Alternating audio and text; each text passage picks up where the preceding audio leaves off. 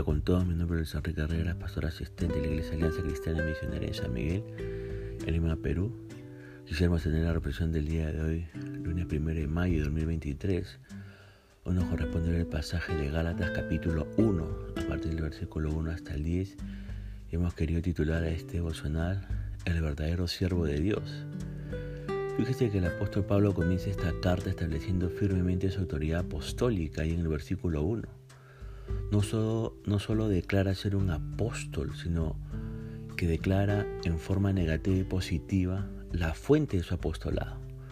La palabra apóstol significa un mensajero oficial, alguien enviado formalmente por parte de otra persona que tiene la autoridad para hablar y actuar a nombre de la persona que lo envió. Es como un embajador, entre comillas.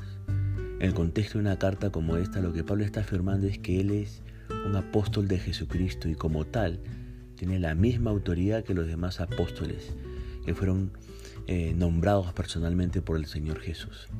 Pablo no es un apóstol de hombres ni por, ni por hombre.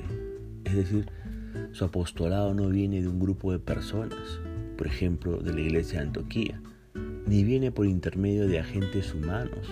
Por ejemplo, la imposición de las manos de los ancianos en esa iglesia. No, el apostolado de Pablo es por Jesucristo y por Dios el Padre, como usted puede leer en este pasaje.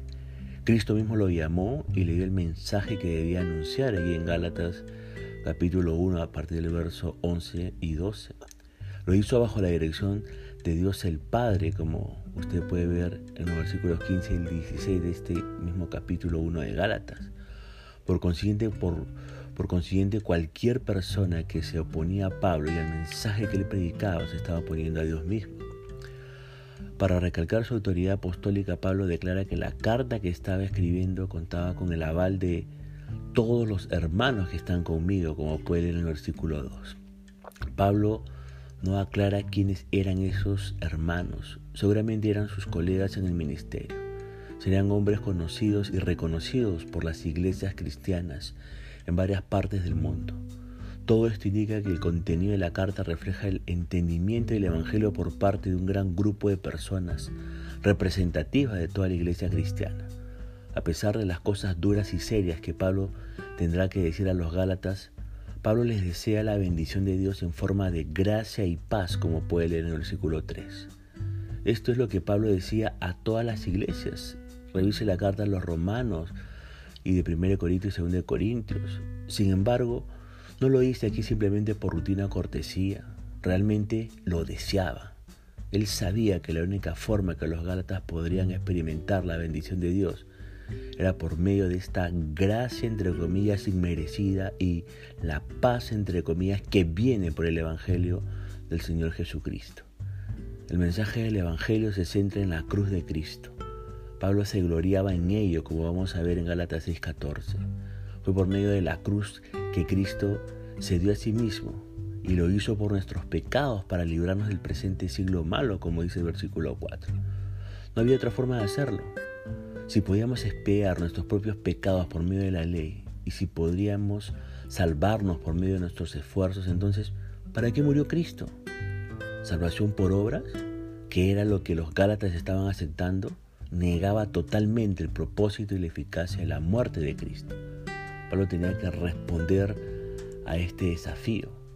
Nada menos que la voluntad de nuestro Dios y Padre estaba en juego, como usted puede leer en el versículo 4 en la tercera parte. En todo lo que Pablo hacía, su deseo era honrar y glorificar a Dios, como dice el versículo 5. El Evangelio, fíjese que los judaizantes estaban propagando y que los gálatas estaban aceptando, deshonraba a Dios. Le quitaba a Dios la gloria y se la daba a los hombres, como usted puede ver Gálatas 6.13. Ahora reflexionemos un momento. En estos tiempos abundan falsos maestros y falsos apóstoles. Yo le pregunto, ¿a quién estamos creyendo? ¿De quién estamos e-, escuchando el Evangelio?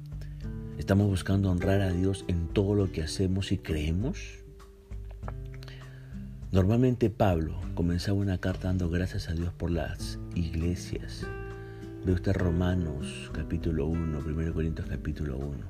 O Pablo comenzaba agradeciendo a Dios por su amor, allá en 2 Corintios y también en Efesios en los capítulos 1. En este caso Pablo inicia la carta no dando gracias, sino expresando su sorpresa por el cambio en los creyentes de Galacia. Estoy maravillado, dice Pablo. Y este verbo maravillado significa estoy admirado, estoy sorprendido. Pablo estaba sorprendido por tres cosas. En el versículo 6.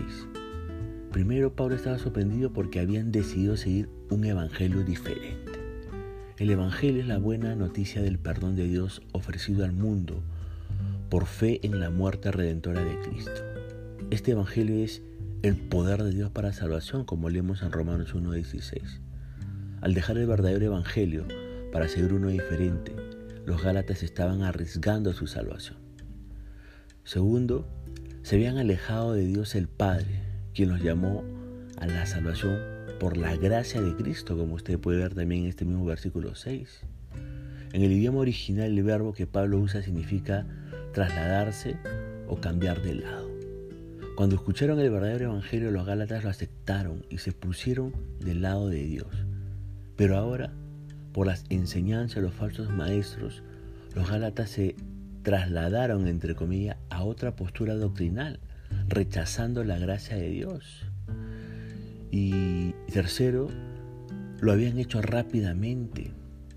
Dice el verso 6, tan pronto os hayáis alejado este cambio repentino apuntaba a la inmadurez espiritual de los Gálatas y a su inestabilidad intelectual.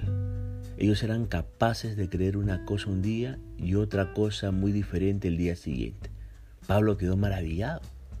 Ahora, ¿quiénes estaban detrás de este cambio en la fe de los Gálatas? Pablo no los identifica explícitamente, pero sí nos dice dos cosas acerca de su obrar. Ellos perturban, entre comillas, a los creyentes, como usted puede leer en el versículo 7. Eran como los judíos en Tesalónicas que alborotaron la ciudad allí en Hechos 17. Los falsos maestros perturbaban la mente de los Gálatas, haciéndoles dudar de lo que habían oído originalmente. También perturbaban sus emociones, haciéndoles dudar si eran salvos o no. Estos falsos maestros pervierten el Evangelio, como usted puede leer en el versículo 7 en su segunda parte. Era su deseo de hacerlo, porque ese verbo quiere en griego significa desear. Y la razón por la que querían cambiar el Evangelio era que había cosas en el verdadero Evangelio que no les gustaba, cosas que humillaban al hombre y lo hacían dependiente de Dios. Los falsos maestros querían vanagloriarse, querían jactarse de la carne entre comillas. Y en los versículos 8 y 9 Pablo usa un lenguaje fuerte declarando que toda persona que predica otro evangelio está bajo la maldición de Dios, porque dice ahí, sea anatema. Vea también Gálatas 5.10. Pablo afirma esto por dos razones. Porque es un siervo de Cristo y porque busca agradar a Dios y no a los hombres, como usted lo puede leer en el versículo 10. Ahora, manera de reflexión, usted sabe que la marca de un siervo de Dios es que no se agrada a sí mismo. Tampoco se preocupa indebidamente por agradar a los demás. El verdadero siervo de Dios dedica todo su esfuerzo por agradar a Dios y servir a su prójimo con la verdad del Evangelio.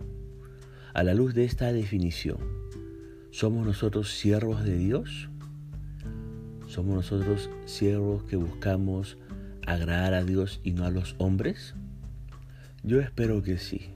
Siempre tenemos nosotros que tener como propósito agradar única exclusivamente el corazón de Dios. Que la marca de este, de este eh, servicio sea también característica de su propia vida.